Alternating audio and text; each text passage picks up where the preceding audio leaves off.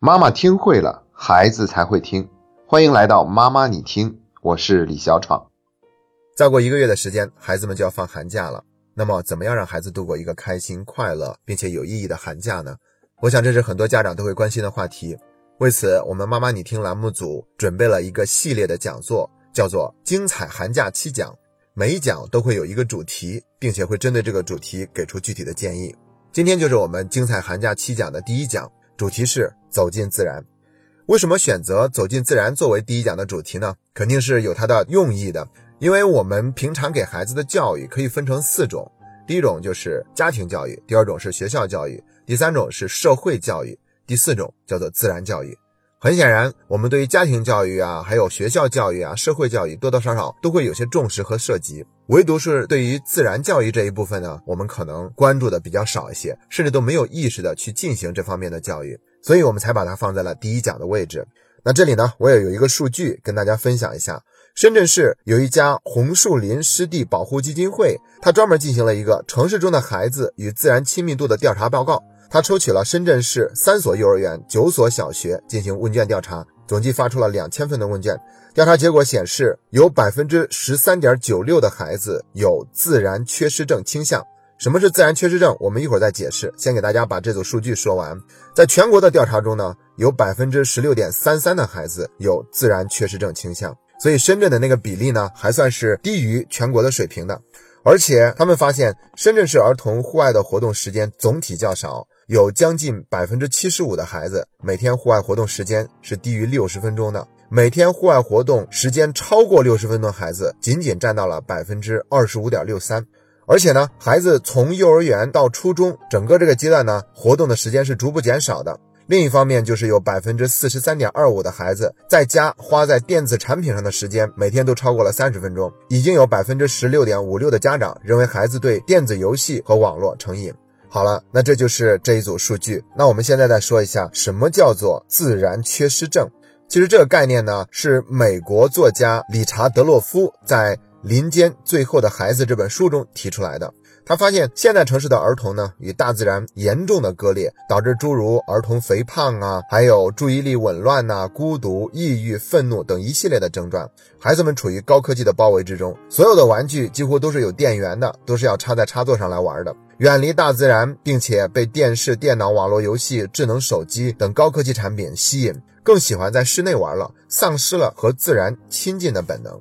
所以呢，《林间最后的孩子》这本书的中文版序中就提到，在中国有百分之五的母亲说自己的孩子常常在大自然中探索，可见这个数字是非常低的。你看，我们中国的文化本身它就是非常有意思的。那我们知道“自然”这个词呢，它可以是名词，还可以是形容词。自然而然的去做些什么事嘛？然后呢，我们就把这个遵从客观的规律运行的一切叫做大自然。所以说呢，万物的生长就是这个世间最自然的一件事情。可是我们现在都是让孩子住在钢筋混凝土浇筑的这些大型的建筑物里面，地面也都是铺好的水泥，所以我们就很难有机会让孩子更多的去跟这些自然界的生物们有更多的接触。这就是自然缺失症。当然了，我们没有必要认为这是一种什么病哈，而说是一种现象。就算是把它称之为是自然缺失症，但是并不是需要吃药的，而是需要我们在行为上有所调整和改变。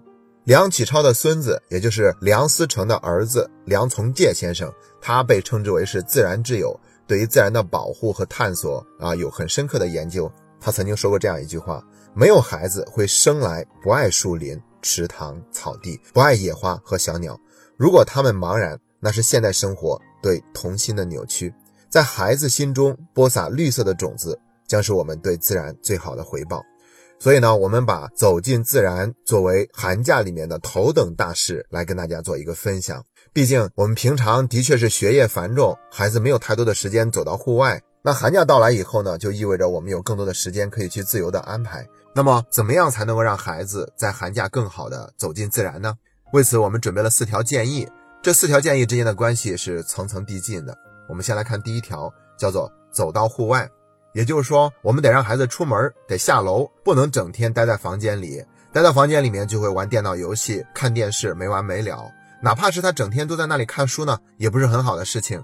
我们得让孩子有机会去接一接地气儿，去跟自然界有一个接触。现在很多的小区都会有很不错的这种绿化，所以有很多的植物啊，甚至有一个小花园。那我们呢，最好是能够固定下来，每天都有两次带着孩子去外面活动的时间，而不是每次要外出才会匆匆的从那个绿植的小花园旁边走过去，而是要花专门的时间在里面散散步，去稍微的停留一下，可以跟孩子讲一讲这些植物的名称。现在有很多的小区正规一些的话，它会在那些树上面挂上一个名牌，甚至还配备一个二维码。如果你扫描那个二维码的话，就会有关于这棵树更多的知识和信息。当然了，知识和信息不是最重要的，最重要的是让孩子对这些树、这些植物有一个连结，有一个感受。那我们固定的让孩子下楼接一接地气儿，不光是跟这些植物，还有可能呢会碰到邻居家的那些宠物，小狗啊或者小猫。那我们可以在保证安全的前提之下，让孩子跟那些小动物有一个简单的互动，这是一件非常好的事情。寒假有那么多的时间，我们每天抽出两次机会，带着孩子去楼下活动活动，而且连小区的大门都不出，这应该并不是一个很难的事情。第二条建议呢，叫做专门的户外活动。这个时候呢，就要走出小区的大门了。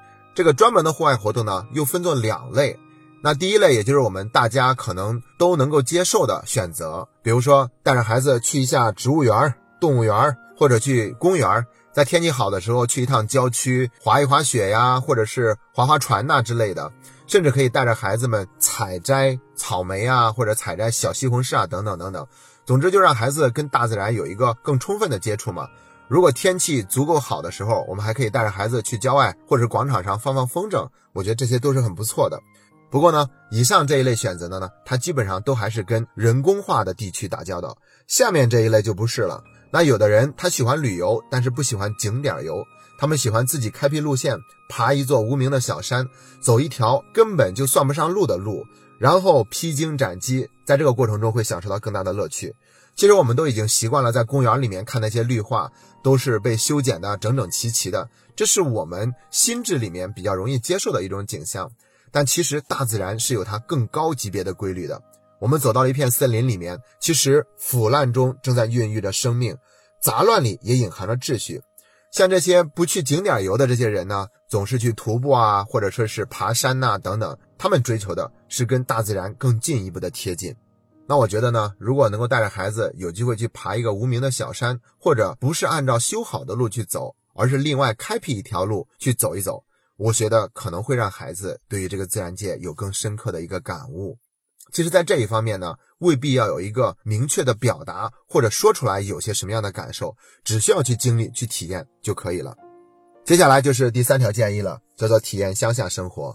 大部分人父母都还是在老家的嘛，那寒假的时候呢，最好是有机会带着孩子能够在乡下小住几天，也是让老老少少一家人能够团聚团聚。同时呢，也让孩子远离这种钢筋混凝土的建筑群，在乡下的老家住着，可能每天早上都会被鸟叫声吵醒。然后呢，自己家里面可能都养了几头羊，喂了几只鸡。那我们可以让孩子亲自动手去喂一喂鸡，然后去放一放羊。这些活动只要让孩子去做，那它本身就会是一种乐趣。可能孩子呢，他也特别的喜欢去做。如果孩子不愿意的话，那我们就亲自带动一下嘛，跟着他一块儿去体验。在这个过程中，会让孩子对于大自然有一个更深刻的理解，有一个不一样的感悟。接下来就是第四条建议了，把自然请回家。即便我们再带着孩子乡下里面住几天，或者去郊外活动，毕竟时间都是短暂的。如果我们能让孩子时刻都感受到大自然的存在，这种感觉是更美妙的。那怎么做就是把自然请回家呢？最好的一种做法就是让孩子养一个小动物，或者让孩子养一盆植物。在《小王子》那本书里面就提到说要养一盆玫瑰花，属于自己的，独一无二。因为这个玫瑰花是被我浇灌过的，所以它就跟所有的玫瑰花都不一样了，它是属于我的。所以这种感觉特别的美好。那我们可以让孩子呢养一盆花，甚至可以让他从播种种子开始浇水，让它慢慢的发芽，然后看着它一天天的长大，直到有一天开出花朵，结出果实。那在这个过程中，孩子会感受到生命中所孕育的那份奇迹的力量，而且他也会在这个过程中积累很多的成就感。同样的道理，就是让孩子养一个小动物，可能在很多的家庭里面呢，对于养小动物都是没有办法接受的。那我觉得呢，像小动物还有花朵，他们是最纯洁的灵魂的一种表现形式。所以，如果我们能够有机会经常跟花朵啊，还有小动物接触的话，我觉得这种感觉是非常好的。如果可以的话，不要有太多的担心和顾虑，可以让孩子去养一个小动物。如果孩子他没有这种意识或者不愿意的话，家长可以主动养，带着孩子一块儿去把一个小动物养好。像现在养一只小猫啊，或者养一只小狗，都并不是一件很复杂的事情。宠物店都已经开满了大街小巷了。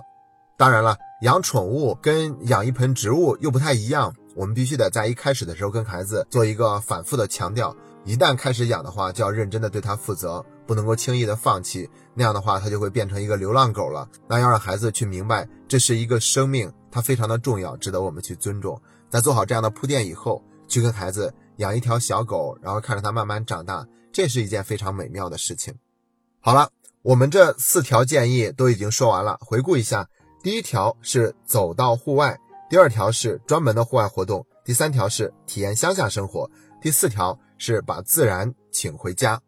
其实这些都并不复杂，关键就是我们要有意识去给孩子展开这样的自然教育。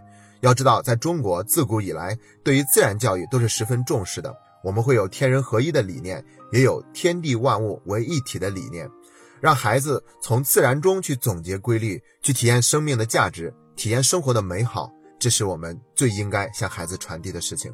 好了，以上就是我们精彩假期七讲中的第一讲的全部内容。今天的节目就到这里，这是妈妈你听陪你走过的第一百八十五天。